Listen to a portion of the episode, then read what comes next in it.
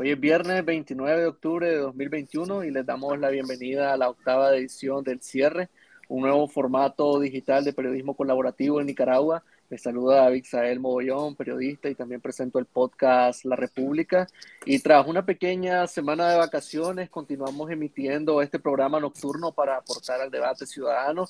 Y a partir de esta noche venimos con nuevas dinámicas para este espacio periodístico, pero bueno, más adelante vamos a hablar de eso. Pero antes, pues me acompaña aquí como fiel escudero mi estimado Sancho, Juan Daniel Treminio, periodista, codirector de Coyuntura. Un gusto saludarte, Juan Daniel, encantado de verte. Y de nuevo, pues, no habíamos estado el viernes pasado porque estábamos celebrando el aniversario de Coyuntura con ese maratón genial que hicieron, pero pues ya está aquí de nuevo. ¿Qué tal, Juan Daniel? ¿Cómo vas? ¿Qué tal, Don Quijote? Encantado de verte otra vez, otro viernes, otra semana. Y encantado de estar con ese millón. No sé, no sé si es conectando.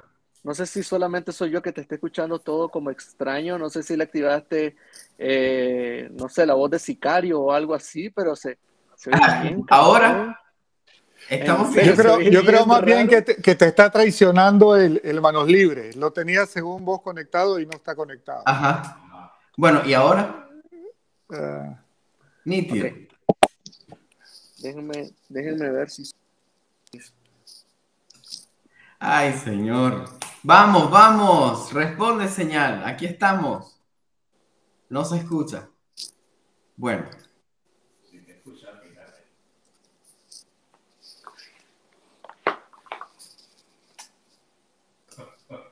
Ahora no te escuchamos, Dice que se oye un um, yo te escucho bien ya.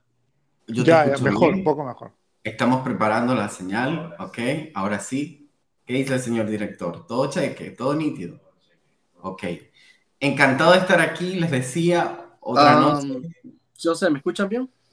Sí, te escuchamos bien. Ok, perfecto, está bien. Entonces parece que era como un problema de Me encanta, gracias. Pero nada, pues, este, adelante Juan Daniel con tu saludo. Disculpame que te haya cortado. Gracias, gracias por la paciencia.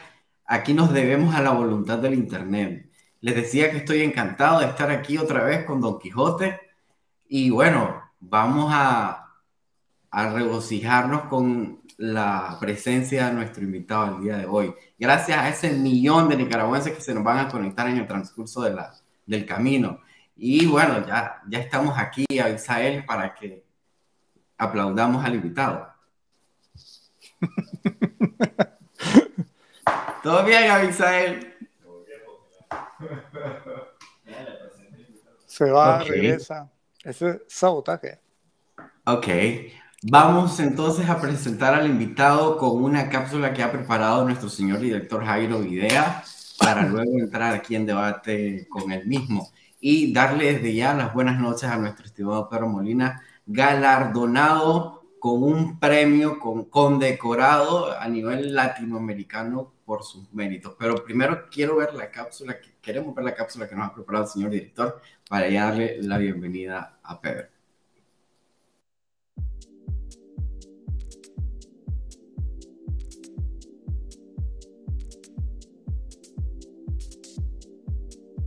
Tras tomar la decisión entre el 23 de agosto y el 1 de septiembre de este año, el Consejo Rector de la Fundación Gabo dio a conocer recientemente que otorgó el reconocimiento a la excelencia periodística del Premio Gabo 2021, que hace memoria al fundador de dicha organización, Gabriel García Márquez, al periodista nicaragüense Pedro Javier Molina Blandón por su magnífico trabajo gráfico.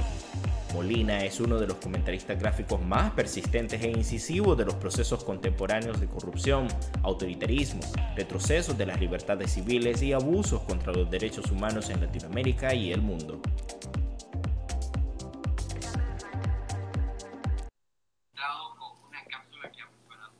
Volví.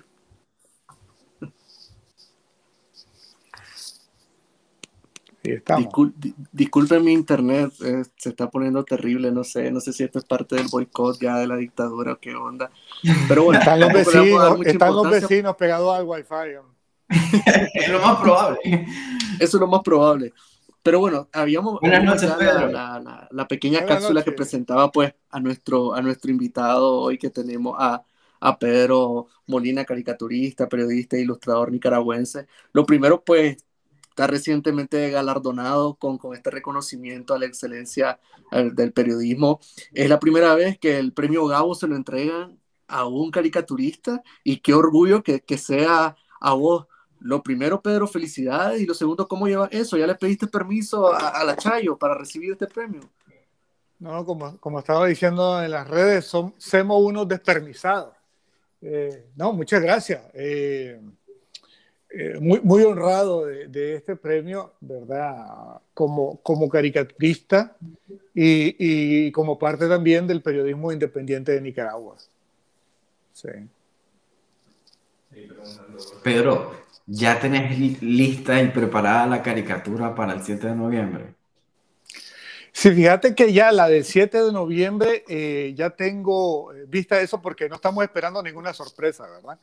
Ah, Así que eh, sí, ya tengo, ya tengo un par de, de, ideas vistas, de hecho ya terminadas.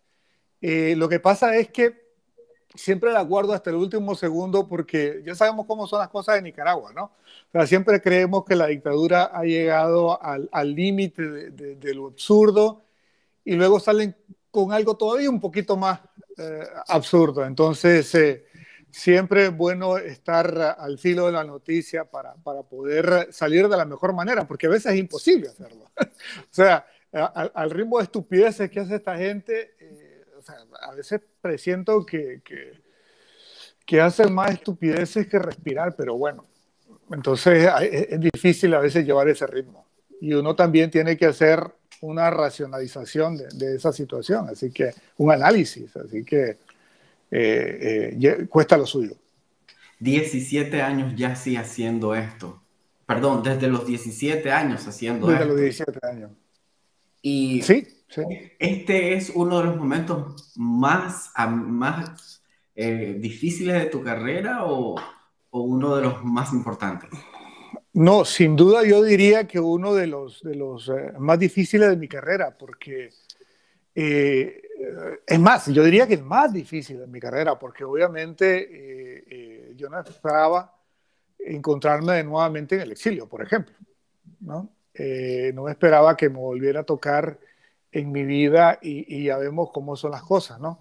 Aunque yo ya, ya ah, leyendo la historia de Nicaragua, vos viendo que, que, estas cosas son cíclicas y que, y que aunque uno quiera negarse, y, eh, se vuelven a reproducir esos ciclos. Y entonces se está tratando uno ahí de terco de, ver cómo rompemos ya de una buena vez eh, eh, esos ciclos de los que te hablo. Así que, pero bueno, es lo que toca. Pero el, tu lado humano, ese que se levanta a hacer el desayuno, a prepararse cada día y recibir la noticia de un galardón internacional, pero de alta categoría, diría, para toda la sociedad latinoamericana y sobre todo para los que ejercen la noble labor de informar. En tu caso, Pedro, eh, ¿cómo, ¿cómo lo digeriste, lo recibiste y ahora qué parte de luego este premio? No, no, con, con, incredulidad, ¿verdad? Yo ya, ya, ya he contado ah, en varias entrevistas que, que a mí la persona, el, colega periodista que me mandó el mensaje para decirme, fíjate que te van a dar el Gabo este año, no sé qué, yo, eh, ¿qué qué? ¿Estás seguro que es conmigo que está hablando? Está hablando con Pedro Molina. Y, entonces, no, no, me dice, sí, sí, te estoy diciendo, te estoy informando y, y esto. Entonces, para mí fue una sorpresa, porque claro, esto no es como en otros concursos de que uno manda un portafolio, manda una pieza, eh, y esté esperando ¿no? a ver qué, qué, pasa, sino que estos son de estos eh, reconocimientos por, por tu trayectoria, por tu carrera. Entonces, obviamente fue una sorpresa. Yo, yo, todavía siento como que estoy empezando en esto. Lo que pasa es que eh, quizás porque empecé muy temprano, o no sé, pues siempre tengo la idea de que me queda mucho todavía por, por aprender y hacer y que, y que luego Lleguen premios como el Cabo también, que para mí fue otra, otra sorpresa en el, en 2019. Y ahora el Gabo este año, entonces, eh, eh, pues sí que lo acalambran un poquito a uno, ¿no? y, y, lo hacen repensarse. Digo, hace en realidad hace tanto tiempo que empecé a hacer esto, y sí, ya son más de 25 años, casi 30 años haciendo esto, y entonces dice, bueno, pues igual que, que, que sí, como que sí, ¿no? Pero pero yo todavía siento que, que, estoy aprendiendo todos los días acerca de este oficio. Y eso me indica a mí de que vas a tener o que tenés proyectos en camino? siempre hay proyectos, siempre hay proyectos en la cabeza. Hay proyectos que quedaron abandonados ahí en mi estudio cuando, cuando me vi forzado a salir. Hay otros proyectos que tengo por aquí regados que se supone que debería avanzar en ellos en algún momento, eh, pero que no me, eh, la coyuntura, ¿ves? ¿Viste? Coyuntura no, no, me lo ha permitido, pero no ustedes, sino la coyuntura del país, no, no, me lo ha permitido. Pero, eh, por ejemplo, este año yo debía haber empezado lo que es una de las cosas que siempre he querido tratar de hacer, que es una novela gráfica hecha y derecha, es decir, o sea, no cómics cortos, sino una cosa ya de mediano, largo aliento. Eh, ya tenía el guion de un guionista, además que yo respeto muchísimo eh, dentro, de, dentro del mundo del cómic eh, en español. Y desgraciadamente, con todas las cosas que se han juntado en este año, pues no va a poder ser. Yo sí espero de que eventualmente, eh, más temprano que tarde, pueda tener el, el chance de, de, hacer eso, porque es una de las cosas que, que, me gustaría realmente probar a hacer. Yo sé, ya me han advertido muchos colegas, que es, es una labor bastante cansada. Hay colegas que, que se han llevado en hacer eh, eh, libros 10 años, ¿no? Porque no solamente están haciendo eso, sino que están haciendo caricatura diaria, están haciendo otros proyectos. Entonces, eh, llevo a lo suyo, pero si nunca lo empiezo, entonces, ¿no? Y, y, bueno, pero, pero sí, hay varios proyectos. Eh, ese es uno para mí de los que, de los que tiene ahorita más importancia. Estamos también por sacar, eh, vamos a sacar una, una colección por lo menos en digital primero, porque no hay otra forma de, hacerlo llegar a Nicaragua que no sea a través de, de las redes eh, del proyecto que he estado haciendo de memoria con las víctimas de la represión. Entonces, eh, eh, eso debería salir también bastante pronto. Tengo una serie de videos, porque hay gente que en las redes me pregunta cómo, cómo empezar en esto del dibujo, de la caricatura, el cómic, la historieta, lo que sea.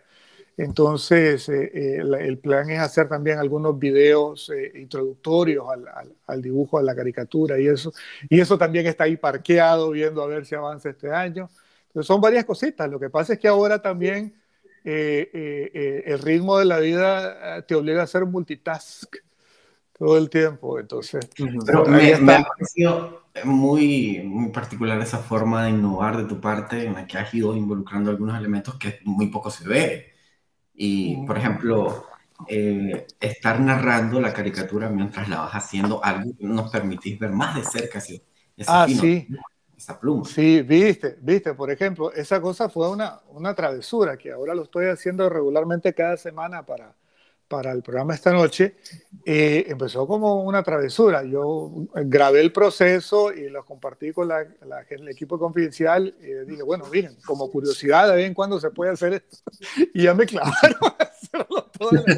Pero, y luego, eh, y, se echa de ver las carencias que yo tengo en el sentido de que lo mío no es lo, lo, audiovisual, o sea, lo, lo mío no es estar aquí hablando con ustedes. Yo no tengo el don de un presentador ni de un entrevistador. Lo mío es estar ahí, ahí, doblado bajo la tableta, eh, sobre la tableta digital dibujando. Entonces, no es la primera vez que te he visto, sí, frente a una cámara. sí, pero, pero, si, pero si haces, eh, si haces memoria, eh, yo he estado más, muchísimo más frente a las cámaras por, por precisamente, una vez más, viste, voy a hacer otra vez, por coyuntura no porque eh, eh, que, eh, me guste. Hasta, hasta antes de abril de 2018, si bien habían algunas entrevistas en video mías, eran muy pocas. Y si habían entrevistas eran más en los diarios, en el, en el impreso. Entonces, y, y, aunque no parezca, yo no es que sea precisamente el más social de los individuos. lo que pasa, lo que pasa, y eso siempre hago la salvedad, es que cuando estoy hablando de lo mío, de lo que me apasiona, de mi oficio, entonces se me hace muchísimo más fácil hablar, pero por ejemplo, vos no querés estar sentado a la par mía en, en, una mesa, en una boda, por ejemplo, o en unos 15 años. Eh, son son eh, realmente eh, escenarios en los que no, no, no me siento cómodo, ¿no? Así que... Eh, pido, pido una disculpa ahí a la audiencia porque mi, mi internet en serio hoy se puso horrible, pero bueno, uh, quería pues hacer como una pregunta bastante eh, per personalista un poco, pero a mí me llamó mucho la atención algo con, con esto de, de, a partir de 2018, el caso de Juan Carlitos Ortega, que de repente viene y te, y te señala directamente y vos le contestás y el maestro sí. te contesta. Soy como de las pocas personas que interactúa un poco con, con el chihuín. Entonces quería preguntarte qué onda con este man. ¿Vos lo conocés? Porque no. eh, sinceramente uno lo lee y el tipo es, es, es, o sea, es algo ya casi que uno dice, puchi, que esta vaina es personal o qué onda. Pero ¿cuál es la historia? ¿O no hay Así historia? Realmente un día le agarró feo y ya. ¿Hay algún, hay alguna, hay alguna situación ahí que yo no, no, no, yo no lo, yo no lo conozco en persona, o sea, no es que nos conociéramos antes o que no sé qué, no sé cuánto. Eh, eh, sí sé que hubo una, una, una cuestión que pasó hace, hace varios, muchos años ya, eh, pero lo que pasa es que quisiera primero asegurarme, ¿él en efecto fue quien estudió periodismo en la UCA o fue el otro? Exactamente. Hermano? Sí, no, él fue. fue. Sí, fue. Ah, él. ok, entonces sí. Eh, resulta que eh, yo no sé si esto lo he contado en video antes. Eh, es tu momento resulta de que en, algún, en, un momento, en un momento, cuando yo estaba todavía en el Nuevo Diario, eh, hace muchísimos años, eh, a mí me invitaron de la UCA, un, un par de, de, de, amigos, de colegas periodistas, para que fuera a hablar con una de las clases de, de los muchachos que estaban ahí. Entonces yo llevaba pues mi, mis slides de, de, de, caricaturas, materias del alacrán y todo eso. Entonces los muchachos estaban, yo íbamos platicando sobre las caricaturas, los muchachos se partían de la risa. Pero por alguna razón que yo ignoraba, cada vez que salió una caricatura, un fotomontaje, ya sea de Ortega o de Murillo, se recontrarrepartían de la risa. Y, y, yo no entendía por qué era, mira, es que soy inocente, y, te, y lo digo acá, yo no me daba cuenta. Eh, y entonces, al final, al finalizar la sesión, eh, se, se, acercaron los bandidos periodistas amigos, que eran los que me habían invitado a que pudiera dar la charla, y me dice, ¿vos sabés por qué los chavalos se estaban partiendo de la risa particularmente por la caricatura de Ortega y Lachayo? No, le digo. Y me dice, porque ese que estaba ahí justo enfrente de vos, hijo de ellos, y, y, entonces, eh, ala, le digo, de plano, pero, o sea, yo no tenía ni idea que él estaba ahí, ni idea. Eso es lo más cercano que hemos tenido a algún intercambio personal. Entonces, no, eh, sentido. No, no, lo sé, porque, o sea, la impresión que yo te tengo, yo, que yo tengo, porque yo estaba viéndole la cara a los muchachos y, y, y, él no estaba ni mal, eh, de hecho, él se estaba riendo, los otros lo estaban jodiendo ahí, troleando los compañeros de clase, y él se reía, él no, no estaba en, en, ninguna posición así como de, eh, pero claro, eso fue antes de que, de que Ortega eh, eh, volviera al poder en el 2007. Entonces, pues, pues no sé, pero es, esa es la única referencia que yo puedo tener de, de, que, de que, haya pasado algo especial, ¿no?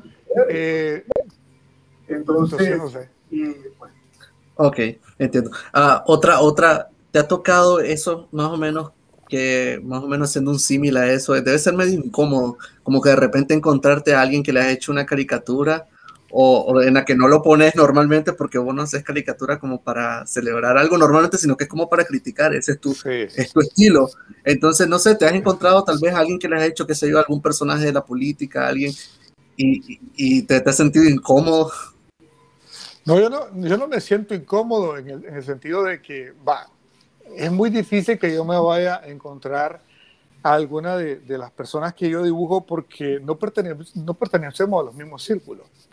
Así que, y además yo te decía, hasta antes de, de, abril de 2018 yo era más bien muy retirado. Acordate que por opción propia, mía, personal, eh, eh, yo no vivía en Managua, ¿no? Y nunca he vivido en Managua y nunca he querido pertenecer a, a, ciertos círculos de, eh, sociales de Managua, de, de, las cosas que a veces están ligadas con el periodismo. Sí iba a eventos propios, conectados propiamente con el periodismo, o, eventos conectados a la libertad de expresión y esos temas que a mí me, interesan, ¿viste? Que eran a lo mejor promovidos por la embajada y eso, pero en realidad muy poco. Y cuando me encontraba algún político en alguna de esas cosas, yo me acuerdo, por ejemplo, que eh, para Centroamérica cuenta que era uno de los eventos, como era una cosa literaria, una cosa que a mí me interesaba, además me, me, me invitaban a ir. Eh, en alguno de esos se me, se, me, se me, cruzaron de repente, porque ahí llegaba gente de todo tipo, se me, se me cruzaban ciertos políticos, que no voy a decir los nombres para no hacerles propaganda, pero eh, que obviamente, o sea, conectados con la dictadura, que yo para nada, ¿no? Eh, una vez uno de ellos incluso se me acercó y me dijo que él quería, pues, hacer mi amigo, que no sé qué, que si podíamos platicar, charlar, tomar un café, o sea, y yo nada. Es una de esas cosas en que me congelo. Y mm, mm, ok, ok. Y, miro cómo me. O sea, no, no tengo una. Una, un, un interés en, en, tener ese tipo de, de, intercambio, ¿no? Y luego hay gente que probablemente cuando ya estaba en algún lado estaban por allá en una esquina diciendo, mira, ese que te digo, tal por cual que te digo cualquier cosa. Pero en realidad, como te digo, eh, a los eventos a los que yo iba, eh, a los que yo iba eh, o, o, los que suelo ir, porque pienso volver a ir, porque eventualmente pienso regresar, eh, era, era eventos periodísticos, así que eh, si encontraba... No, no, no había esa gente. No, eh, pero sí había, había más que todo, ¿sabes qué? Más que molestarse o llegar a retarme porque sabían de que, de que o sea, la, la gente también que me conoce, cuando, cuando hablo de mi trabajo en persona, saben que tampoco soy de los que me va a quedar callado si que me venía a decir algo en, un contexto porque una vez más lo social a mí no, así que si me salto una regla de los, lo políticamente correcto en un cóctel me, me, la tienen sin cuidado, pues, pero, pero la cuestión es de que más bien a lo que se acercaban era a querer empatizar conmigo o ofrecerme datos sobre políticos enemigos para que yo los dibujara a eso. querían utilizar. Entonces, exacto. Entonces, como me estaban que, que, una de las cosas que más me molesta es cuando yo siento que están insultando mi inteligencia, ¿viste? Entonces yo automáticamente rechazo eso. Y, es una, esto voy a decir, es una decisión consciente, porque sí he recibido, eh, o por lo menos antes, por ejemplo, de que subiera Ortega al poder en los, los, pocos procesos electorales, porque yo se hago cuenta, yo solo he atestiguado en, en toda mi vida dos elecciones que yo pueda llamar por lo menos medio decente, lo cual es una tristeza infinita. Pues. Pero yo me acuerdo en esas campañas y todo eso que siempre había, había candidatos que, que, te llamaban, que te invitaban a que si querías ir a almorzar con ellos, que querían hablar de las cosas de Nicaragua, que no sé qué. Y yo siempre, muy educadamente, eh, los rechazaba. No, no, no. Hay, hay, un político liberal que en algún momento fue candidato y todo, y que no sé qué, y que, que, que, una vez me mandó a, a, invitar a almorzar, por ejemplo, y yo le dije, no, muchas gracias, no, no vivo en Managua, no, no puedo, no, no tengo interés, ¿no? Luego otra, otro partido, no, no, no, de más alto, de más alto por, eh, profile que Maximiliano. Okay. ah, eh, luego eh, de otro partido, un, eh, para una campaña me, quisi me, me, me, quisieron, o sea, me, me preguntaron que si yo estaba dispuesto a, ayudarlo a diseñar la campaña de, esa, de, esa, de esa elección. Y yo le dije, yo no hago eso, yo no tengo ningún interés en, meterme en, militar ni en ningún partido, ni, ni, ni, hacer ese tipo de trabajo. Ahora que, ahora que decís ese, trabajo, Pedro, y, y este, yo creo que no, ah, me gustaría preguntarte porque es un tema que a mí me llama mucho la atención de tu carrera. Es como esa especie de oasis que había en, en el Nuevo Diario, que era el alacrán, que te lo, te lo digo en serio, a mí siempre me gustó demasiado, creo que creo que era mi día favorito del nuevo diario para comprarlo. Porque, porque mira, a, a pesar de, de, que aquel tiempo, y pues siempre Nicaragua ha sido un poco como más conservadora, más políticamente correcta, y más sobre todo en, en, la, en la parte más escrita, siempre ha sido como muy ceremoniosa, pero en el Alacrán había secciones que se saltaban ese tipo de cosas y, y, había bastantes cosas irreverentes, un toque para mi edad, porque estaba, estaba como que sé yo, adolescente, un poco pornográfica y te lo agradezco. y, y, siempre me gustó esa, esa especie de verdad. Y, te, y la, la, pregunta es, vos también extrañás el alacrán así como yo lo extraño. Fíjate que te voy a ser bien sincero. Mira, cuando el alacrán, lo quise hacer con el alacrán, y lo he comentado antes, yo quería devolverle a la gente lo que yo tuve con la semana cómica, cuando yo estaba creciendo.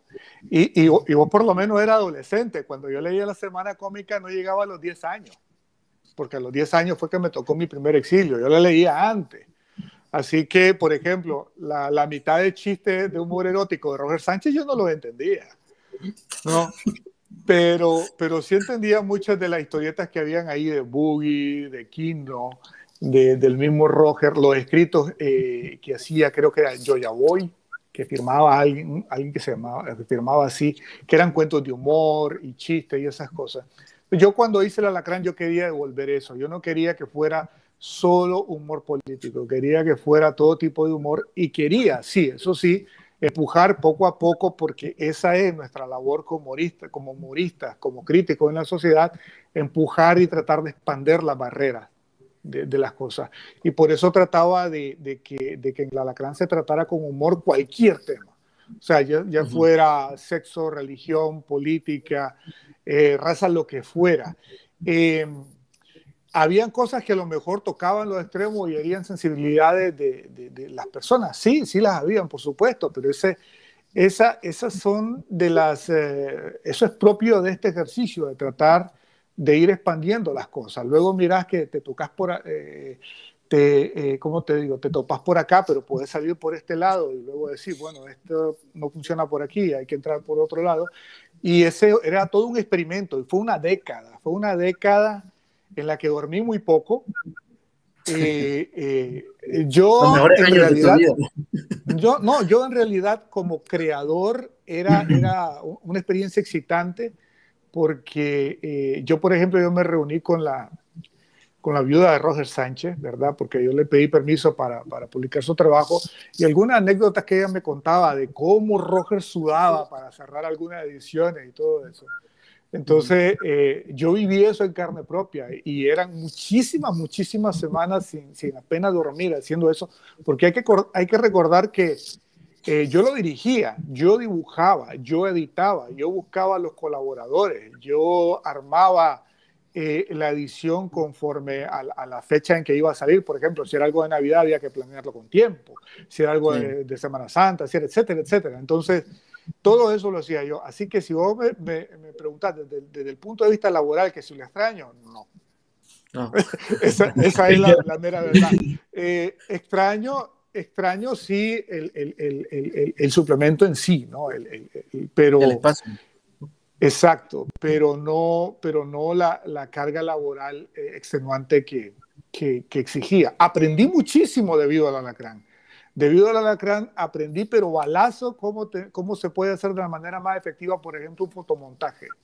Eso te iba a decir, si no fuera por eso, no, hubiese, no lo hubiese hecho. Pero ese tipo de cosas, yo por ejemplo en el periódico normal no, no, no tenía como que muchas referencias y era interesante ver tu fotomontaje, que incluso a veces hacías como eh, carteles de películas y, y, montabas imágenes encima de otras con cara, o sea, es más o menos como el trabajo que ahora se está haciendo bastante en redes, pero en aquel tiempo, ¿cómo, cómo, cómo era hacer ese proceso? ¿Qué, qué software usabas?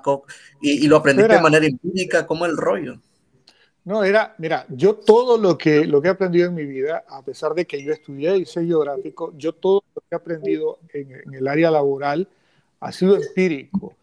Eh, eh, los lenguajes también, el, poco inglés que puedo manejar, eh, sobre todo para, para, escribirlo y leerlo, porque hablarlo todavía me cuesta lo suyo, es empírico. Todos los, mis conocimientos de software, de computación, de dibujo, de arte, manual, todo, todo, todo es empírico.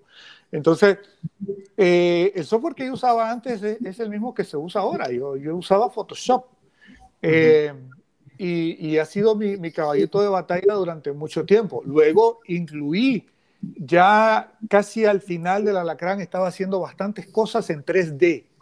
Estaba diseñando caricaturas en 3D y las estaba Lo que pasa es que, como te digo, yo he tratado de incluir en mi trabajo un montón de influencias.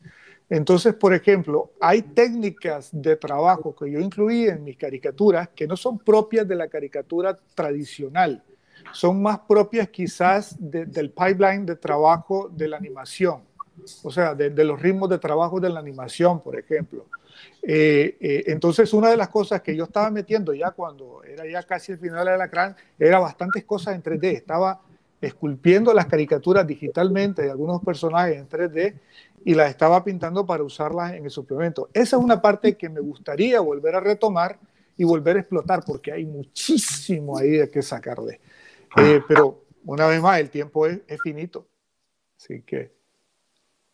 Pero te has ido afinando cada vez más a, tal punto de que ha trascendido tu caricatura y ha sido referencia internacional. Por ejemplo, yo he visto que en CNN las utiliza mucho para, para a veces explicar el contexto político, para explicar el cambio climático en más de algún libro, en más de algún espacio. He visto tus caricaturas de, una caricatura que, que, la estaba mostrando ahí el señor quien nos dirige este programa, este, que nos produce este programa, y es, a eso quería llegar. ¿Cómo ha trascendido esa pluma y cómo ha generado cambios y conciencias a la vez? No, yo, yo lo, que, lo que yo decía la vez pasada que me preguntaban eso es que yo siempre he querido hacer eh, eh, de mi trabajo, eh, hablar de todo, como les decía.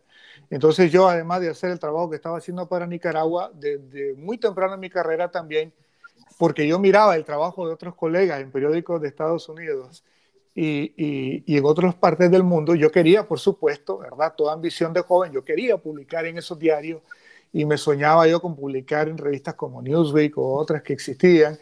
Y entonces yo quería aprender los códigos que esos dibujantes usaban para, para hacer su trabajo. Entonces eso fue lo que, lo que quizás a mí me, me inspiró para ir buscando, jugando con esos mismos códigos y, y ver cómo yo podía ponerme con ellos. Es decir, eh, eh, por ejemplo, eh, prescindir a veces de, de, palabras, de, globitos, ¿no? de textos, para poder alcanzar un público que, que más allá de las fronteras, que, que, a lo mejor me estaba leyendo y eran, no sé, de Europa, de Estados Unidos mismo, o de otros lugares y que, y que a lo mejor el texto ahí es, es una barrera, ¿no? El, lenguaje. Entonces, eh, luego también por eso me metí un poco más al inglés, porque yo quería ser eh, capaz de traducir mis propias caricaturas. Fue por una de las razones también que me pasé full digital. Además del ritmo, del ritmo brutal de trabajo que me imponía el alacrán. Pero me preguntan, ¿por qué te pasaste del papel al digital? Bueno, porque eh, en el digital yo no tenía que esperar media hora que se secara la acuarela para ponerle la tinta encima y luego media hora para poner las palabras y luego si tenía que traducir una caricatura al inglés tenía que hacer un recorte y pega todo horrible. En cambio, en el digital todo eso se hacía muchísimo más rápido. Por eso yo me pasé al digital, eh, porque me permitía esa flexibilidad también. Ahorita vimos hace poco, ahí, está, ahí estaba el señor director eh, poniendo un poco de, de trabajo este, y pues hemos visto cómo ha ido evolucionando y hemos visto algo que has dicho en otras entrevistas de que te has pasado toda tu carrera dibujando a este cabrón de Ortega. Sí. Y pues, o sea, ni modo, pues tocó, tocó, Pedro, pero la pregunta sería, ¿ya tenés lista tu caricatura para el día después de las votaciones o todavía no? Eh, el día después de las votaciones, el día de las votaciones, sí, tengo incluso pensada, y ya lo he dicho otras veces, la caricatura que quiero publicar el día que caiga Ortega. Eh, no sé, y, la tengo desde 2018. Eh, no oh. sé no sé si cuando ya me toque publicarla, ya la voy a ver como que la idea era suficientemente buena para, para eso. También a lo mejor el hecho que ya lo he mencionado varias veces ha creado una expectativa a la gente que ya, va a ser, ya van a ser imposibles de, de llenar. Eh, pero por lo menos de lo personal es una idea que a mí me hace gracia. Así que eh, eh, ahí la tengo. Esa sí no la he dibujado, la otra, por lo menos la del fin de semana de las votaciones, sí pero esa, esa, esa la idea la tengo clara, pero no la he terminado. Vamos a ver. ¿Alguna vez, Pedro, te ha tocado, te ha tocado, Pedro, hacer una, una caricatura, terminarla y afirmarla y decir, oh, no, carajo, me estoy pasando mucho de la raya con, con esto, se me va a ofender el público o, o qué sé yo, alguna vaina? Porque mira, a mí sobre todo me llama mucho la atención tus caricaturas eh, de Navidad y las caricaturas que tienen que ver un poco con el tema religioso, porque si bien pues no, no te pasa y vos sos católico, lo cual pues en una entrevista que te hice me llamó mucho la atención. Este, nunca he visto pues que, que hayas ido con la intención de ofender, sino todo lo contrario. Recuerdo aquella, aquella, aquella que hiciste, de donde pusiste a, a, a, la Virgen María, a José y a Jesús como que eran exiliados. Yo creo que esa fue una de las caricaturas más impresionantes y también fuertes que ha hecho. Pero siempre hay gente que se ofende, gente que, que, o sea, por cualquier cosa viene y se ofende. No sé si te ha pasado que ya tenés la caricatura y la sacas de, no, no, la voy a publicar. Sí, e, es debido a la forma limitada que mucha gente entiende lo que yo hago. Hay gente que desde el, desde el momento que ve algo en una caricatura política, en el contexto de una caricatura política, creen que tiene que ser ofensivo a huevo para los personajes que puedan estar en esa caricatura. Entonces, no, yo he tratado toda la vida también de ir educando a la gente y diciéndoles que todos los temas se pueden tocar, que no necesariamente cuando cuando uno está haciendo un tema en, una caricatura es porque se está burlando inmediatamente de los personajes que tenés ahí. A veces son reflexiones que tienen que ver con, cosas mucho más profundas que dibujarle a alguien la nariz grande en, el dibujo, ¿no? Eh, y, y eso, eso, que mencionas, que son sobre la religión, eh, eh, son un buen ejemplo de eso. yo sí, yo soy católico, pero eso a mí, por ejemplo, no me ha cortado para para dibujar sobre los abusos que ha habido eh, desde la jerarquía católica a través de la historia, o sea, ni mucho menos. Incluso de la jerarquía católica local en Nicaragua. Eh, yo recuerdo que cuando yo empecé a hacer caricaturas del cardenal Obando, eh, eso me trajo un montón de problemas con los obispos, en ese con algún que otro obispo en particular en ese momento. Saludo tuvo, tuvo no tanto con Polo, antes que Polo todavía. Tuvo ah. incluso incluso consecuencias personales para mí, porque yo estaba, sí, yo, yo, yo había formado un coro de una iglesia con un amigo. Entonces, a raíz de mi trabajo como caricaturista, ya teníamos años de tenerlo, a raíz de mi trabajo como caricaturista, eh, a mí se me, se me apartó de, de, a ver, la cosa así decía, textualmente decía que yo no podía ser parte de la estructura eclesial. Es decir, yo no podía, por ejemplo... Eh, eh forma de comunicarte, sí. No, eh, eso, eso me gusta aclarar, no es lo mismo. Lo, que estaba diciendo es, por ejemplo, de que yo no podía... Por Apartarte de la actividad de tu parroquia, por decir así. Dar exactamente, dar catecismo, leer una lectura, eh, este tipo de cosas supuestamente me estaban vedadas porque yo, yo respetaba a la iglesia, cuando yo realmente estaba señalando los errores. Digo, si yo señalo los errores de la iglesia católica es porque me importa, yo soy parte de ella y, yo consigo que ese mi papel también como creyente cuestionar lo que creo que no está bien dentro de mi propia religión. Por eso cuestiono también lo que creo que no está bien dentro de mi país. O sea, no viene por, la, por las ganas de joder, viene por, porque realmente te interesan eh, eh, las cosas como, como están. Y eso se aplica en ese contexto también, y en todos también, en realidad. No, entiendo, Adelante, Juan Daniel, pregunta, que si no yo paso aquí haciendo preguntas toda la noche. Mira, es que, es que estaba, estábamos compartiendo en la pantalla la caricatura, una de tus primeras caricaturas, que fue de Daniel Ortega. Hasta Crespo estaba, sí, tenía abundante pelo en su, en su cabellera y en sus bigotes. Y ahora cada vez pelo y los que le quedan se los hace más pando, más pando. y quiero, me gustaría, me gustaría ver, ahorita que acabas de compartir la foto de, de ¿cuántos tatuajes tiene? ¿Cómo le vas a hacer ese tatuaje? Porque yo no, no había visto así. no, yo no sé.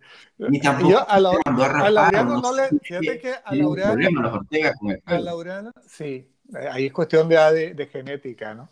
Eh, a Laureano, a Laureano eh, no le he sacado todavía partida a los tatuajes. Eventualmente va a llegar el momento en que le saque partida.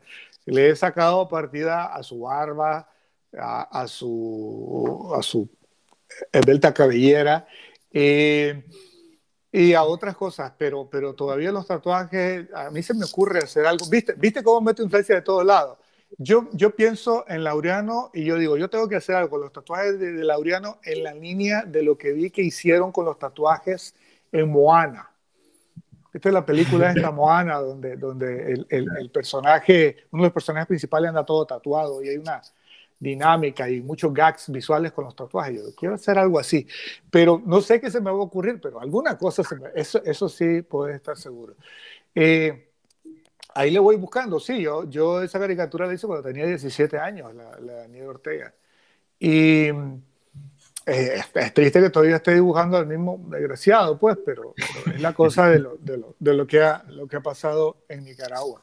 Lo que sí puedo decir eh, de toda la vida que a mí ni nunca me engañó ni nunca me simpatizó el tipo. O sea, yo, yo siempre tuve una idea bien clara que el tipo era un oportunista. Y, y el tiempo me ha dado más que la razón. Ya, y sí, tenés razón. Yo cada vez que, que, que lo dibujo, lo como que lo re, voy no reconstruyendo, deconstruyendo o destruyendo, no sé qué será. Pero lo que empezó, por ejemplo, como, como un chiste, para mí, un chiste personal y privado, porque es de esas cosas que yo a veces suelo hacer en las caricaturas. A veces escondo, no es que esconda, primero añado detalles que solo tienen tal vez un significado para mí porque me estoy aburriendo ese momento, ese día, no sé qué, eso me ocurrió y se lo puse por gracia, porque me decía gracia personal a mí. Cuando salió lo de los árboles de la vida, de, de que, que, que, Rosario Murillo se pirateó de Clint, por si no saben, de Gustav Clint. Eh, cuando salió eso, yo siempre ya le estaba dibujando los pelitos, ¿verdad? De la calvaña, porque yo sé que, o sea, obviamente el tipo es un traumado con la cuestión de la, de la alopecia, por eso ya no se baja la gorra ahora. Entonces, eh, pues yo decía, ah, le molesta. Bueno, entonces yo solía dibujarle los pelitos en la... luego que salieron los árboles de la vida, un día de la nada, sí, sí sé cuál fue la primera caricatura en la que lo hice, porque eso sí lo tengo claro. Le dibujé, en vez de hacer los pelitos, le comencé a hacer como que si fueran la forma de los árboles de la vida, ¿no? Y entonces, pero eso era un chiste privado para mí, no era una cosa que yo esperaba a lo mejor que la gente lo notara, pero la gente lo agarró así. Y luego entonces la gente ya buscaba que, que y también la gente se ha fijado que cada vez que yo dibujo a, Daniel Ortega, los árboles de la vida están más decadentes, ¿no? más retorcidos, más quebrados. Y esa es también para mí una, una forma de, de representar la, la decadencia de, de, de, la dictadura. ¿no? Ahorita, ahorita, por ejemplo, me estoy divirtiendo algo con la cuestión de, la, de que ahora la alopecia lo está afectando por la, el lado de la, es más, vos te fijas en la boleta, es el único que lleva gorra y yo nunca había visto a un candidato con gorra, ¿verdad? Con gorra. Que me atención eso, ¿no? Que no eh, eh, les vale, ya, ya cualquier cosa les vale, incluso los mismos, los mínimos estándares de, de, de, de, de imagen que, que, se suelen tener en, otra, en otras contiendas electorales, ya ahorita les valió toditito. Toditito, imagínate, o sea, ni siquiera fue que, a ver, póngase, tienen como media docena de, de, fotógrafos que los pueden llamar a cada rato y que los cubren todo el tiempo, y no tuvo espacio para sentarse un minuto a tomarse una foto para la boleta, sino que se, se, fueron a buscar de todas las que le habían tomado millones en eso, ¿verdad? Y yo imagino que la única condición que él puso dice que no se me vea la calva. ¿Verdad? Es ah, que eso llama, y, ya, su gorra. Y, te digo que ese, ese trauma, ese trauma con, con, un proceso que además no debería de ser, digo, es normal. Hay muchísima gente que, que, que sufre de calvicie, no es nada ni para avergonzarse, es una cuestión pues normal. Pero fíjate que esa, ese trauma que tiene este señor con eso, por hablar de vanidades, pues lo tiene su hijo.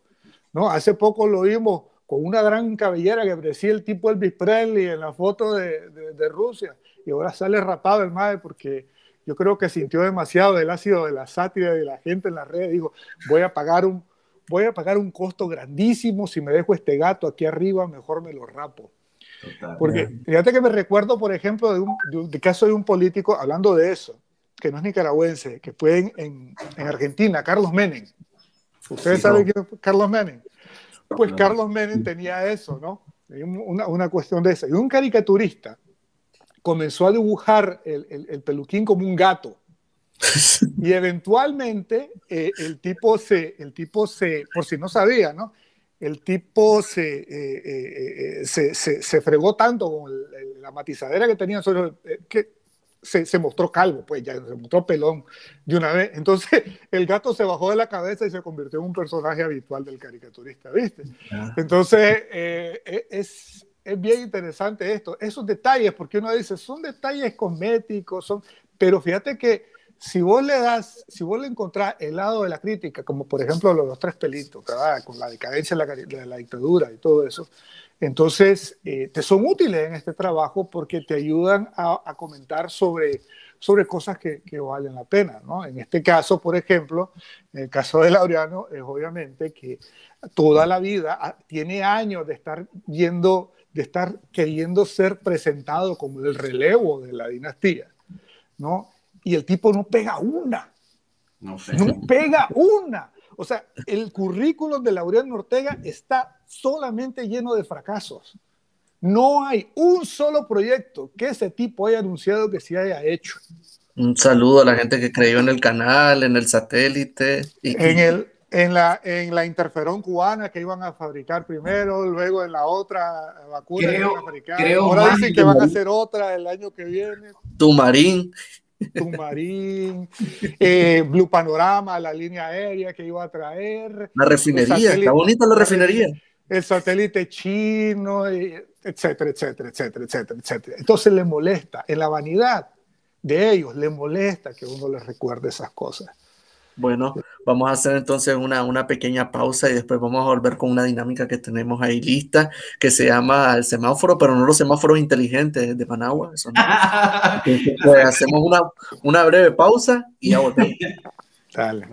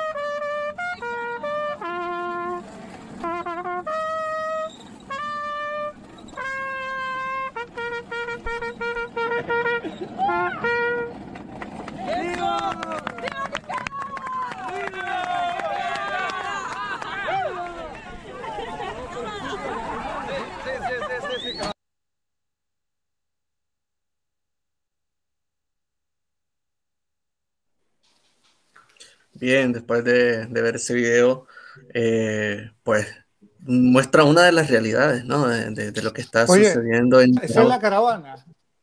Esa es la caravana. Sí, esa es la caravana. Esa es la caravana reciente que ha sido anunciada, que ha generado muchísimo impacto, la cantidad de personas que van ahí.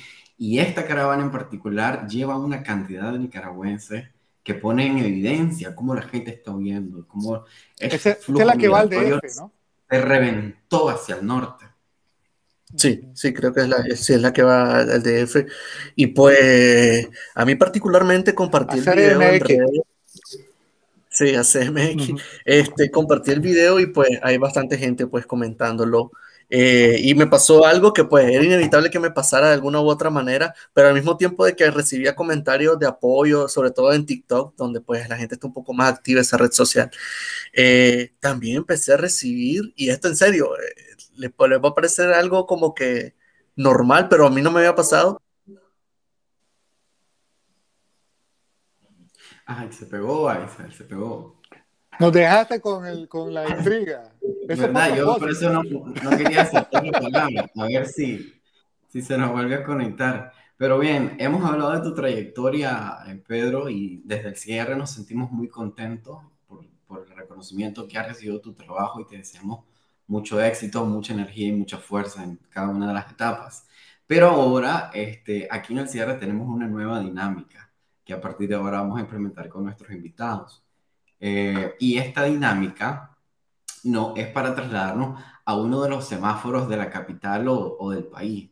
¿Qué semáforo te gustaría o en qué semáforo te gustaría establecer una conversación rápida? Uh, ni, me pregunté, que yo, como te digo, como nunca he vivido en Managua, ni siquiera te puedo dar referencia de, de un semáforo eh, eh, clara. La mera verdad que ahí, ahí sí eh, me fregué porque no, no, no conozco los puntos tradicionales de referencia. Bueno, yo te voy a mandar sé de los semáforos de Nel. disculpen, disculpen mi internet, por favor. Este, les juro que estoy a punto de cortar a Claro y pasarme a Shinwei, pero pues, cuando lo instale. Ya está listo el semáforo de Pero, pero, ¿qué era lo que ibas a decir? No, que nada, era, e, e, era esto, ah, que nunca había recibido comentarios de, xenofobia. Y, me quedé como que eh, eh, es impactante cuando recibí tus primeros comentarios de, gente xenófoba en redes sociales y empezaba a leerlo y a tratar de entenderlo. Y yo les mm. contestaba, porque últimamente he tenido un poco de tiempo libre, les contestaba y les decía, pero pero ¿por qué carajo te pones así? Si hablas como que si México fuera tuyo, como que si esta gente va a ir a tu casa a pedirte algo, como que si esta gente te está quitando algo, ¿por qué, ¿Por qué carajo te pones así? Entonces, era eso únicamente, pues, pero yo creo que ya introdujiste el, el, tema del semáforo, pues, y, y otro día podemos hablar de, de, esa xenofobia, de que pues... Solo te platico, ¿eh? Solo te platico eh, sobre esto que estás comentando, Isabel. Es una cosa que siempre platicamos cuando cuando eh, a mí me invitan a México con mis colegas mexicanos también, y es el hecho de cómo siempre los mexicanos se están quejando de la forma que los tratan como migrantes en Estados Unidos, pero, pero no se fijan de la manera bárbara en la que eh, eh, México puede llegar a tratar a, los migrantes centroamericanos. Y si entiendo lo que decís. A mí, por ejemplo, a mí un mexicano me ha dicho uno de los insultos más curiosos que me, y, mira que, que, a mí me han dado una barbaridad de insultos de mi carrera. ¿Qué te y ese insulto me, me, dijo, centroamericano vende collares. Wow. Oh my God. No, México es una está, por lo menos está A mí me encanta México. O sea, a mí, a mí eh, como país, la Ciudad de México ah, es una de mis favoritas. Eh, pero desgraciadamente hay gente de todos los tipos en todos lados. Y yo me recuerdo que cuando ese, ese insulto en particular, el centroamericano vende... ¡Wow! pero, Está bien. Okay. Bueno, mira, no, nos vamos a trasladar a los semáforos de Nel Central a solicitud del invitado. Entonces voy a explicar un poco la dinámica. A partir de esta edición, cada participante tendrá dos minutos para compartir sus opiniones y perspectivas sobre cada una de las noticias más relevantes de la semana. Bueno, con esto queremos generar rondas de debates más fluidas y enriquecedoras para nuestro público. Entonces, eh, les pedimos que estén atentas y atentos al semáforo que esté en pantalla. Ay, se desconectó el invitado. No te preocupes. ¿Será, que, le robaron el teléfono? No creo, no creo. a lo mejor se lo robó algún centroamericano, vende collares. Ay, bueno, ojalá se conecte porque tengo que terminar de explicar la, la dinámica, pero bien. Ok, ok, déjame entonces porque esto, esto, esto fue una idea que habíamos tenido desde el inicio, pero que de alguna u otra manera, pues, hemos hablado en, en las últimas horas sobre esto. La idea es, pues, que depende del color de, de, del semáforo, es el tiempo que tenemos para hablar de ese tema. Así es. Perfecto. déjame solamente revisar aquí este el teléfono que me está escribiendo. Supongo que espero, no sé, me está, a lo mejor me está diciendo que. Se me descargó, a decir la tablet. Sí, que bueno, sí, dice que, que, se cayó el stream. Ok, ya se va a volver a conectar, dice. Y pues, nada. Entonces, si querés, podemos ya ir hablando del primer tema. Para Es que vamos a esperar para que él vea la cápsula eh, que ha preparado eh, la producción. Eh, va la cápsula y luego entramos con el semáforo lleno. Pues lo bueno es que no le robaron. Ya estaba preocupado yo porque como dice que muy poco caminado por las calles de Managua, no lo sabía. Pero también queremos agradecer a todo ese chorro de mensajes que nos han caído y no hemos tenido tiempo de irlos filtrando. Ahí ha sido chorro de mensajes. Y de felicitaciones y saludos. Ahí estamos. bien? Estamos escuchando y viendo. Ok, yo no puedo dejar. Ah, ok, bien, bien, bien, ya estoy de vuelta. Vale, ya. Ok. okay. La dinámica es la siguiente, entonces la vamos a, la vamos a, explicar una vez más. Ok, a partir de esta edición, cada participante tendrá dos minutos para compartir sus opiniones y perspectivas sobre cada una de las noticias más relevantes de la semana. Vamos a debatir un par. Con esto queremos generar rondas de debates más fluidas y enriquecedoras para nuestro público. Entonces les pedimos estar atentas y atentos al semáforo de fondo que va a poner ahí la producción, ya está en pantalla, porque cada color representa 40 segundos. Es decir, que cuando el color rojo aparezca de fondo, el o la participante tiene 40 segundos para hacer el cierre de su participación en la ronda. ¿Qué te parece? Ok. Ok. Perfecto. Bien. Introducir pues el primer tema. A mí, a mí me va a Vamos con ¿Quién, ¿Quién es el primero? ¿Quién va primero? Piedra, papel o tijera. Ajá, Abisael. Lo decidimos luego que regresemos de la cápsula, pues. Vamos.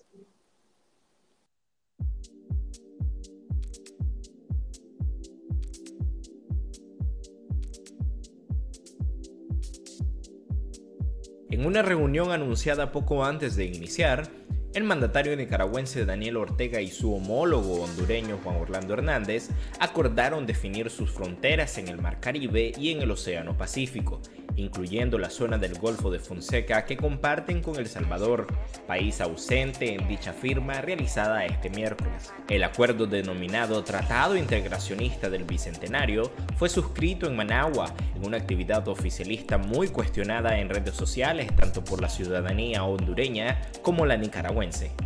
Hoy, los gobiernos de Honduras y Nicaragua firmamos este tratado integracionista en, el marco del Bicentenario. Vean ustedes que tiene como objetivo principal trazar una ruta de paz, prosperidad para nuestros pueblos. Firmando este documento, Honduras y Nicaragua reconocemos nuestra frontera en el Golfo de Fonseca, ratificando lo que ya se dijo en el fallo dictado en 1992 por la Corte Internacional de Justicia de la Haya. Aquí estamos, como dijo el presidente Ortega, ejecutando lo que dicen los fallos. Y Honduras y Nicaragua mandamos un mensaje a nuestros pueblos centroamericanos y al mundo que respetamos esos fallos. Cumpliendo cumpliendo con las resoluciones. Resoluciones, fallos de la Corte Internacional de Justicia de la Haya.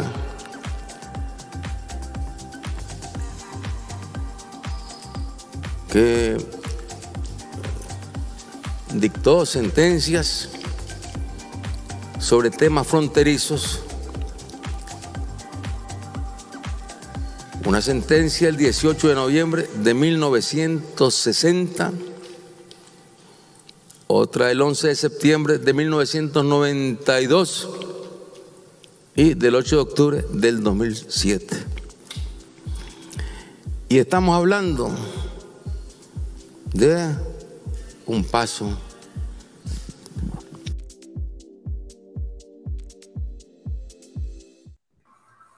Ok, ya estamos el semáforo en pantalla y la pregunta generadora es, ¿qué representa esta hermandad entre Honduras y Nicaragua? Entre Juan Orlando y Daniel Ortega. Semáforo en pantalla, director. ¿Quién empieza? ¿Quién empieza? Bueno, el invitado, adelante. Adelante. Dale, voy pues.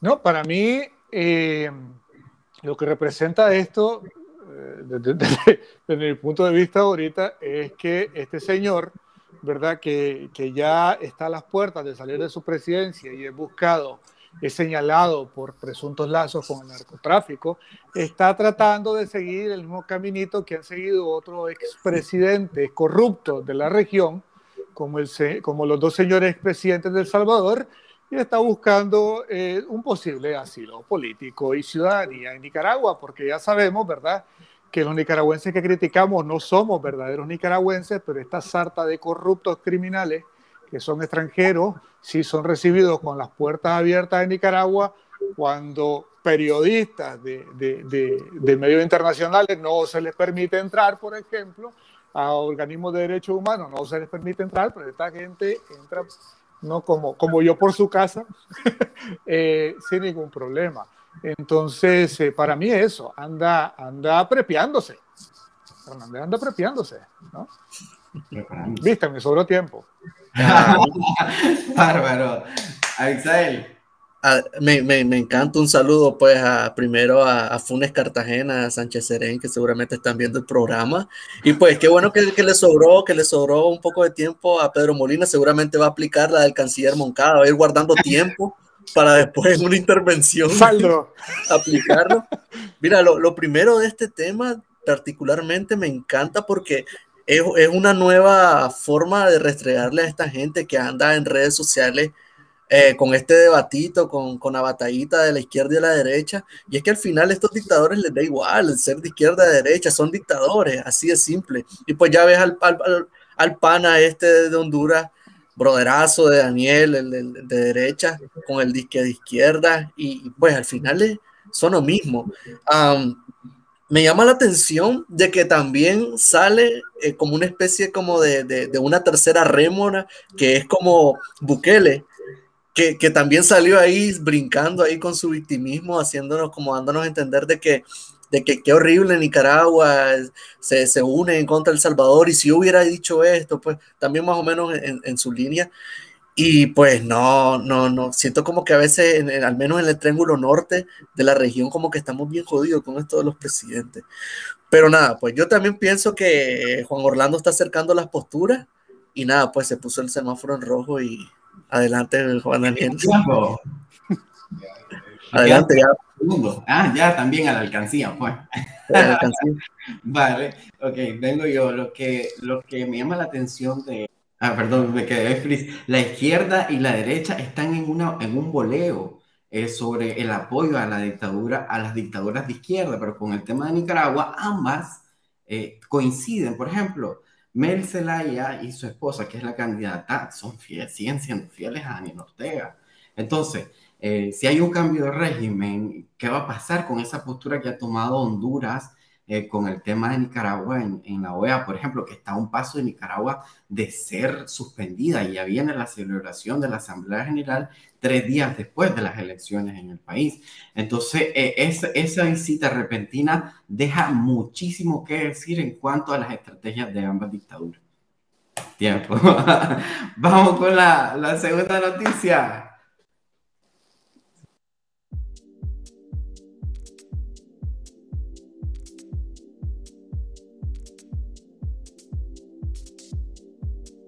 Cientos de nicaragüenses están documentando en las redes sociales desde hace al menos seis días la vacunación masiva que se está dando en Honduras para la ciudadanía de Nicaragua.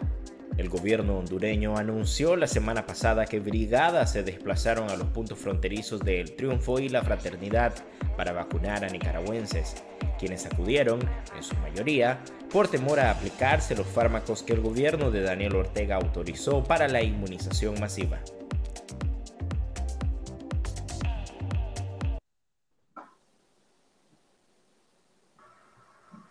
Seguimos hablando de Honduras y Nicaragua. ¿Qué representan estos movimientos también de hermandad, de solidaridad con el proceso de la vacunación y de estos miles y miles de nicaragüenses que han tenido que ir a vacunarse puestos fronterizos? Empezamos. Bueno, empiezo yo otra vez, ¿verdad? No, yo creo de que hay, hay varias aristas en eso. Eh, obviamente, eh, esta, esto, estos gobiernos, a diferencia de Nicaragua, que ha tenido que, ser ah, okay. A diferencia de Nicaragua, que, que, que la, la, vacuna ha llegado a, a cuentagotas por la misma situación en la que se encuentra el país, estos otros países han tenido mucho, muchísimo más acceso a estas cuestiones. Y si ellos ya han cumplido sus metas, porque me imagino que su prioridad también, sus propios ciudadanos, entonces la están ofreciendo a, a, a otros países antes de que, de que, pues, de que de que luego no se pueda usar o no sé. Entonces, pero sí ha habido esa facilidad. Eso por, por ese lado. Otra cosa es de que es interesante ver cómo los nicaragüenses optan por pegar esa gran camellada hasta Honduras para, para, vacunarse con sueros que sí son reconocidos por la OMS en vez de, de, exponerse a los sueros que, que, la dictadura pues quiere imponer de alguna forma, porque son sueros que, que, que incluso son comprados, ¿no? Eh, ni siquiera fueron donados y son, y son sueros también que, que no tienen todavía el aval de la OMS. Entonces la gente dice, no, ahí suave. Eh, muchos sí en la 2, en la 2, en la 2, pero incluso los mismos sandinistas están yendo hasta, hasta la frontera a, a, vacunarse. Mejor prueba que la pobre señora que andaba perdida agradeciendo en Honduras por la vacunación a, al dictador no, no hay. Así que para mí eso es claro. Va para la alcancía el resto del... Va para la alcancía. mientras, no sean las alcancías del Bancor, que en paz descanse, otro de los proyectos fallidos de la dictadura. vamos, o a las de Caruna también, porque te quedan debiendo los Caruna. Pero bueno, un saludo a la gente que confió en Caruna y puso ahí su, su, su ahorro. Mira, este tema a mí me gusta porque eh, eh, ni siquiera los sandinistas confían en estas vacunas que están viniendo de Rusia, de, Cuba, y si hubiera una venezolana menos todavía. Entonces toda la allá está buscando cómo irse a, vacunar allá, o sea, y están haciendo un viaje bastante largo, bastante jodido, pero aún así, pues, están alegres de que no les están poniendo la, la Sputnik Night, ni la Sputnik Night, todas esas eh, raras vacunas que están poniendo aquí entre comillas. Pero bueno, eh, también a mí había una de las preguntas ahí generadoras que era en el guion de que si esto, valga la redundancia, generaba confianza eh, yo creo que con este tema de las vacunas, mientras no estén vencidas y estén reconocidas por la Organización Mundial de la Salud, no hay falla. Yo creo que la gente, si puede ir a, ponerse esas vacunas que están reconocidas, que vayan. Ya pues lo decía también en un tweet, al final pues no, no, no tienen dinero o no tienen el tiempo, no tienen la posibilidad de ir a Honduras a ponerse una de estas vacunas, pues ya ni modo, ya y total, este, Ortega ya endeudó el país con, con millones y millones de dólares, entonces pues hay que ponerse eh, esas vacunas que yo siento que le está haciendo un favor más bien a, Cuba y a, Rusia al comprárselas. Y nada, solamente decir pues de que llama bastante la atención, pero tampoco lo, criticaría el tema de que Honduras se esté abriendo, pese pues a que tampoco es un, no es como por decir así el, modelo de presidente ni de gestión a nivel centroamericano. y pues e, eso es lo que, lo que opino de ese tema. Bueno, a mí me hace recordar el inicio de, de, la pandemia en Nicaragua porque fue criminalizado incluso el uso de la mascarilla. Se politizó, es decir, era que, que andaba eh, mascarilla era de la derecha. Ahora los nicaragüenses tienen que viajar, tienen que pegar toda esa camellada, como dijiste Pedro, hasta la frontera. O sea, y no, no son ni mil ni diez mil, hay hasta 30 mil, 35 mil, dijo el Ministerio de Salud hondureño. Pero hay más en realidad, porque estos, estas caminadas se venían pegando desde meses antes, cuando en Nicaragua... punto. Sí, en Nicaragua todavía no estaba entrando vacunas, era que iba a cuenta gota, solo a punta de donaciones. Daniel Ortega pasó esperando y esperando donaciones y criticando a los países porque no donaban. Era como, hey, tienen que donarnos a huevo. Y cuando hicieron préstamo, era para comprar la soberana, que ni siquiera ha sido aprobada por la mesa la población dice, no confiamos. No, si no, ese montón de gente eh, no se hubiese ido a vacunar a Honduras y no está pagando un peso. Están pagando, o sea, es, todo el tiempo que se genera, todo el esfuerzo, todo esa, ese riesgo también. Murieron tres personas yendo a, a buscar la vacuna en Nicaragua. Ya salió, está la noticia ya en la prensa. Entonces, eh, lo otro que me llama la atención también en este Honduras-Nicaragua, este proceso tan extraño, es que esa política de reciprocidad que tienen ambos países con la solicitud de, permiso para poder ingresar, ahora con estos 35 mil nicaragüenses que dice el Ministerio de Salud en realidad pidieron permiso, algo que sobrepasaba los acuerdos del CA4. Entonces, eh, ya, ya no existe ese, esa solicitud de permiso para poder ingresar, eh, que los hondureños ingresen a Nicaragua o que los nicaragüenses puedan ingresar a Honduras, porque está pasando muchísima gente incluso por puntos ciegos para poder irse a vacunar. A mí me parece extremadamente arriesgado y pone en evidencia la inca absoluta, absoluta incapacidad de la dictadura con el manejo de la pandemia. Y el producto de ello fueron las, eh, los datos que ofreció Sid Gallon en estos días sobre los presidentes que peor manejaron la pandemia y por supuesto que estaba Daniel Ortega encabezándolo. A mí me demuestra su incapacidad para, para resolver el tema. Y bueno, me, me estoy comiendo sus segundos. ¿Qué les pareció la dinámica? Oh, bien, bien, interesante. Funciona bien. Okay. Tengo entendido, según el guion, que tenemos un corte más y luego ya pasamos a despedir, ¿no? Okay. Así que pues nada, dejándome de que los nicaragüenses no tienen vacunas para elegir. Let's go. Wow, Sponic Light. Es Run Light. Spunic Lee. La Punic Light. Y la mejor de todas, Spunic Night. Dicen de que después de que te la aplican, te convertís en Nightman. Y salís en Canal 12.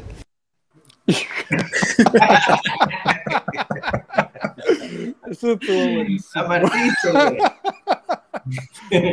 Oye, Pedro, ¿sí viste Naiman? No, sí vi el, el, anuncio alguna vez en Canal 12 que salía ahí. ¿Quién es, ¿quién es, tu, quién es tu, superhéroe favorito? Porque Naiman era, era un saxofonista que era y, y, después se dedicaba a combatir el mal, uno de los personajes más locos que he visto, pero ¿quién Madre es tu personaje mía. favorito así de superhéroe? Ah, la fíjate que superhéroe es, no sé, pues, de los que conoce la gente más, no sé. Batman me parece interesante dentro de la iconografía de, de, de la historia uh -huh. de Batman, eh, me llama la atención, pero fuera de él, es más fácil que te diga cuál me parece el menos interesante de todo. ¿Quién es el ese? peor de todo, Superman. Superman. Es absolutamente el peor de todo. O sea, ha de ser terrible tener que escribir una historia de Superman. Mm. Aburridi me parece un, un, un, personaje aburridísimo y soso. Así que... Pero bueno, no, no, se podía esperar mucho tampoco del tipo, andaba el calzoncillo por fuera, no. No, no. Es que no te da, no te da, te da cero juego para todo.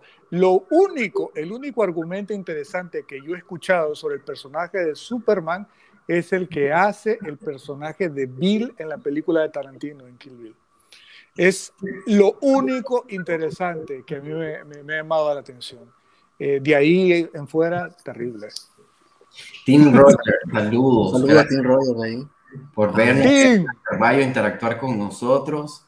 A Alden Mejía también, que estuvo muy atenta a la transmisión y aportando sus, sus, sus palabras.